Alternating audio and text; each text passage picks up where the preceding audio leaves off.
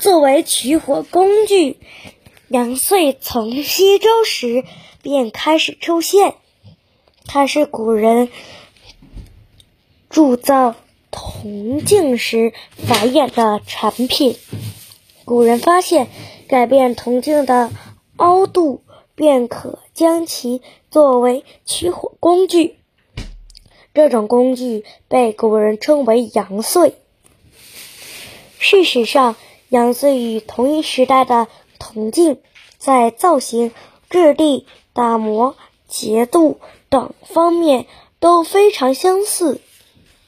不同的是，阳岁正面是一种曲率很大的凹面铜镜。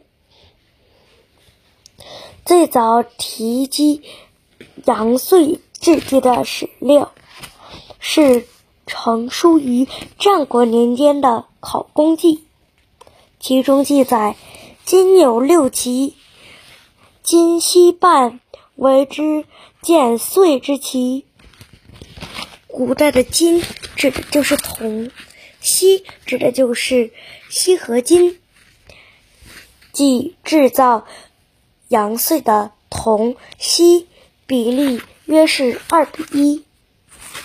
这就说明战国时期的工匠已经较好的掌握了制造阳岁的材料工艺。阳岁取火的方法是。逐渐发展的。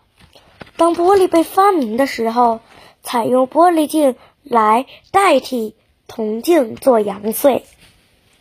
汉代古墓里就有玻璃碗出土，说明当时的确是有玻璃的，而且玻璃代替了铜镜，即利用凹透镜透光代替凸面镜反光。说明古人对光学原理又有了进一步的认知。